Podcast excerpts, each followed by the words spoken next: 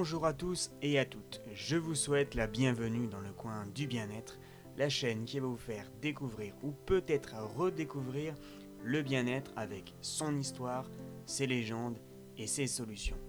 Je suis Alexandre Briolet, coach en bien-être et aujourd'hui dans ce nouvel épisode, nous allons parler de la phytothérapie et de son histoire. Alors, qu'est-ce que donc la phytothérapie? À quel moment entend-on parler de cette thérapie? Alors je précise une petite chose avant de commencer. La phytothérapie englobe souvent l'herboristerie, la botanique et l'aromathérapie.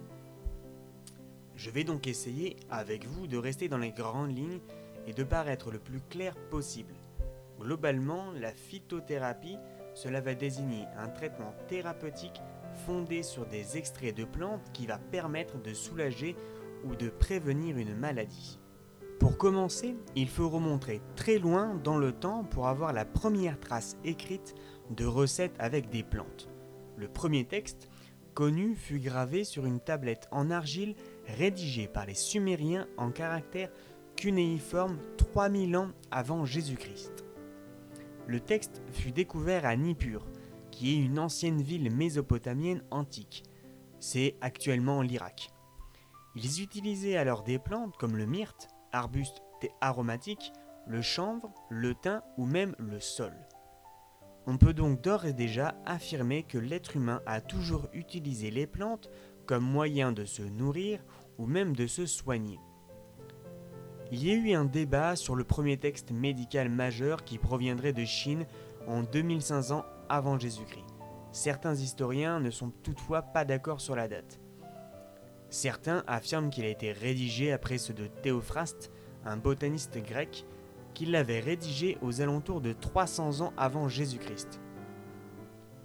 Ce que l'on peut être sûr, c'est que de loin le plus ancien des traités médicaux qui regroupait un nombre impressionnant de recettes à base de plantes.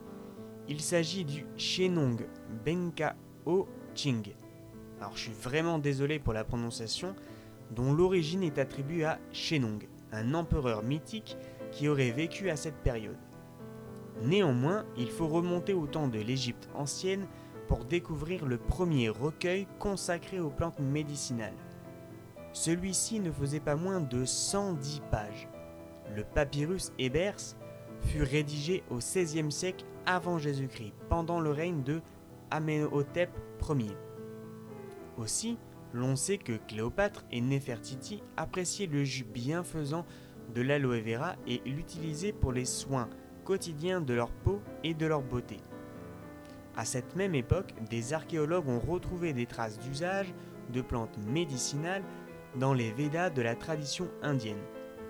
Alors pour la petite histoire, les Védas ce sont un ensemble de textes qui sont ensuite, selon la tradition, transmis uniquement par l'oral aux sages indiens.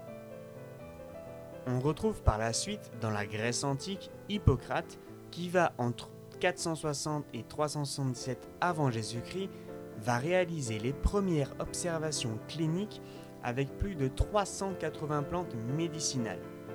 Celui-ci va donc tester, observer et recueillir les réactions de ses patients face à l'usage des plantes médicinales. Ce sera d'ailleurs le premier à faire ce type d'expérimentation. Quelques années plus tard, le botaniste Théophraste, entre 372 et 287 ans avant Jésus-Christ, va nommer environ 500 plantes dans un ouvrage et va réaliser les premières expériences de toxicité. Aristote, toujours dans la même période, va quant à lui théoriser la notion de totem des plantes qui deviendra par la suite le principe fondamental de la phytothérapie. Cette notion implique que chaque partie ou organe d'un être vivant n'est pas seulement qu'une partie ou qu'un organe, mais que c'est un élément essentiel et indispensable de notre corps. Finalement, c'est l'herboriste grec Dioscoride qui va rédiger la première matière médicale qui va recenser plus de 500 espèces de plantes médicinales.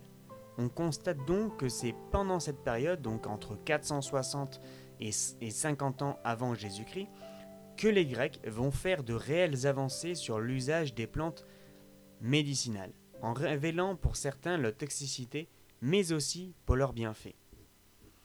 Malheureusement, on perd toute trace écrite d'usage des plantes jusqu'au Moyen Âge, soit plus de 1100 ans après les derniers ouvrages grecs. On les découvre d'ailleurs en Europe puisque c'est une religieuse allemande qui va en rédiger plusieurs recueils. À cette époque, les moines et l'Église utilisaient énormément les plantes. Il leur fallait donc une grande connaissance sur le sujet. L'ouverture du commerce entre l'Europe et la Chine va favoriser les plantes et les échanges de plantes. C'est d'ailleurs à ce moment-là qu'un médecin perse va créer et fonder la première école de médecine d'Ispahan, une ville en Iran. C'est pendant la période des temps modernes que la phytothérapie va faire un grand pas dans le monde occidental. En 1492, la découverte du continent américain va marquer alors une véritable accélération de la pratique de la phytothérapie. On va d'ailleurs découvrir des plantes comme l'écorce de quinquina, qui sera d'ailleurs utilisée contre la fièvre palustre et le bois de gaillac.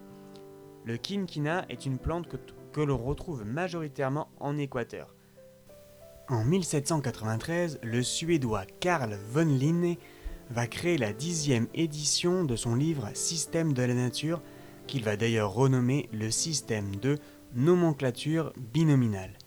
Cet ouvrage va permettre d'affiner la classification et de donner un langage universel aux herboristes, botanistes et pharmaciens. Quelques années plus tard, en 1778, le premier diplôme d'herboriste va voir le jour.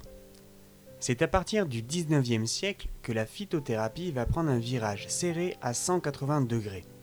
En effet, la chimie moderne va permettre l'identification et la caractérisation des substances actives qui sont présentes dans les plantes. L'extraction de certains principes actifs devient également très performant et permet ainsi, par exemple, de l'isolement de la morphine à partir du pivot. C'est d'ailleurs à partir de 1899 que les premières molécules de synthèse voient le jour. Elles sont toujours très actives aujourd'hui et sont à l'origine de presque tous nos médicaments. On peut donc en conclure que l'utilisation des plantes ne vient pas d'aujourd'hui.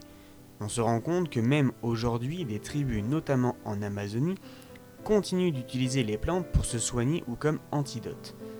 D'ailleurs, de plus en plus de médicaments sont faits à base de plantes et de nombreuses entreprises utilisent également des plantes revenant peu à peu à la source de ce que faisait l'être humain autrefois. D'ailleurs, bon nombre de mes clients sont ravis d'utiliser des produits bio et issus de plantes médicinales. Dites-moi d'ailleurs en commentaire si vous aussi vous avez déjà utilisé des plantes ou des produits à base de plantes pour vous soigner ou en cosmétique. Cela m'intéresse beaucoup. On peut donc en conclure que les plantes vont permettre à l'être humain de pouvoir augmenter son espérance de vie et va surtout être la base de tout ce que fait l'être humain. Se soigner, manger, se nourrir, permettre d'accroître ses connaissances. Eh bien, cet épisode sur la phytothérapie est sur le point de s'achever. Je vous invite donc à aimer, à partager et à commenter celui-ci. N'oubliez pas de vous abonner également, que ce soit sur YouTube ou les différentes plateformes de podcast. N'hésitez pas à me dire ce que vous avez pensé de ce podcast, si vous avez des suggestions à faire également.